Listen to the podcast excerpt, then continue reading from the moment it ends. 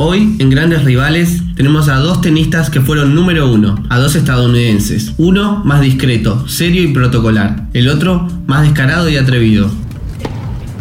Hoy, en grandes rivales, Sampras versus Agassi. Agassi versus Sampras. Entre los triunfos más importantes de Pete Sampras, podemos destacar 14 títulos de Grand Slam y ser el número uno del ATP durante 286 semanas. Mientras que Andre Agassi fue número uno durante 101 semanas y es ganador de 8 Grand Slam y medalla de oro en Atlanta 96. La rivalidad entre estos dos tenistas se dio en la década de los 90. Sus partidos comenzaron a llamar la atención del público por la diferencia de estilos de cada uno. Sampras tenía uno de los mejores saques de la historia del tenis, acompañado por un espectacular talento para bolear. Pete siempre fue mucho más constante y regular en su carrera, todo lo contrario que Andre, con numerosos altibajos durante sus años como profesional. Agassi era un jugador de fondo de la pista, subiendo pocas veces a bolear, destacando su forma de restar y su espíritu de lucha digno de admirar. Se enfrentaron 34 veces entre 1989 y el 2002, con Sampras ganando 20 partidos, 14 para el desfachatado Agassi. Entre esos partidos podemos destacar 5 finales de Grand Slam, de las cuales Pete Sampras ganó 4.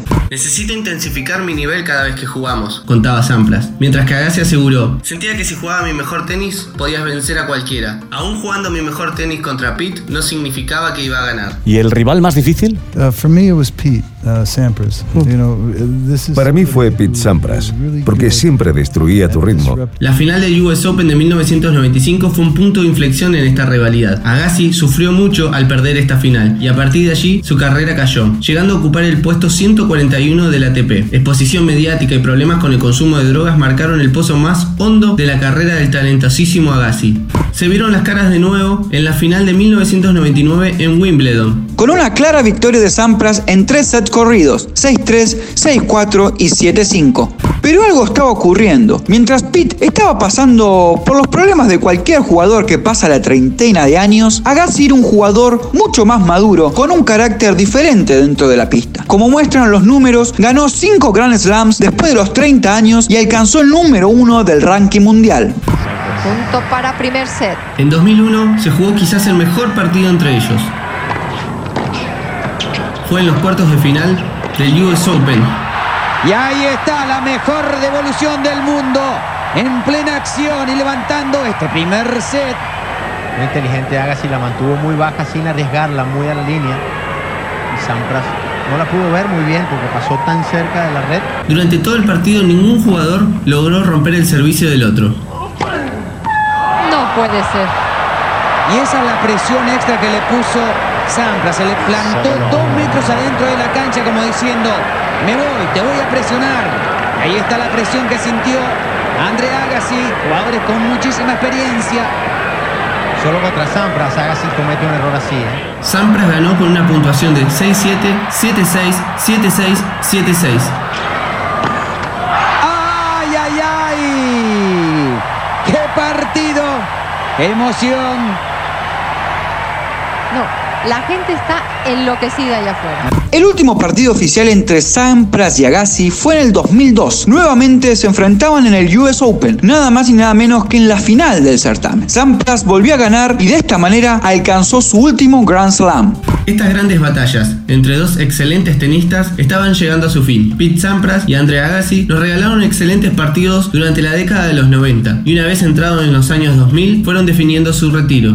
Sampras sufrió varias lesiones en el final de su carrera y decidió retirarse luego de llevar casi 12 meses sin poder competir. Se despidió del tenis profesional en el 2003. La ceremonia de despedida fue durante el US Open, su segunda casa. Andre Agassi también sufrió problemas físicos. Lesiones en la cadera le pusieron fin a su carrera luego de 21 años como profesional. Anunció su retiro luego de quedar eliminado en el US Open. Andre se despidió del tenis profesional el 24 de junio del 2006. La presente edición de los del Abierto de los Estados Unidos quedará en la historia fundamentalmente por el retiro de un grande como Andre Agassi, una leyenda viviente del tenis de todos los tiempos.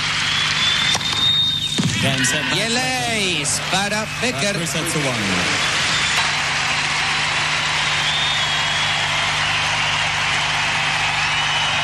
Fue el que revolucionó en todo, en todo sentido. Aparte, una gran persona, una gran persona dentro y fuera de la cancha. Pese a algún altercado producto de algunas declaraciones publicadas en la autobiografía de Andre Agassi, en el que trataba de tacaño a Sampras, ambos tenistas formaron una amistad que plasmaron en diferentes exhibiciones en giras mundiales. Termina por incrustar ahí la devolución. Se lleva el set y el juego. Pete Sampras está ganando 6 a 4 después de haber ganado 6-0 el primero. Ahí está el final de este match Faces. Para cerrar este grandes rivales, escuchamos a otro número uno, Guillermo Vilas, hablando sobre Sampras y Agassi, el duelo tenístico de la década de los 90. Las épocas se miden por cuántos eh, jugadores buenos tuvieron. Al final, cuando se decanta cada época, hay dos jugadores. Y eh, Agassi y Sampras jugaron todas las finales prácticamente desde los años que estuvieron eh, compitiendo. Uno se da cuenta enseguida cuando están compitiendo cuando hay un cierto enojo entre ellos, que lo hubo en un momento, eh, y eso te da una, una, idea de que realmente son este, los campeones que son y vale la pena verlos. Agassi porque en su vida siempre estuvo pensando en muchas cosas, acuérdense, imágenes todo, muchas campañas publicitarias que se hicieron con él, eh, por lo que, lo que vendía la gente y la buena imagen que tenía. El caso de Sampras siempre fue una persona más apagada, pero por otro lado se llamaba el American Classic, un clásico americano. Sampras versus Agassi. Agassi versus Sampras.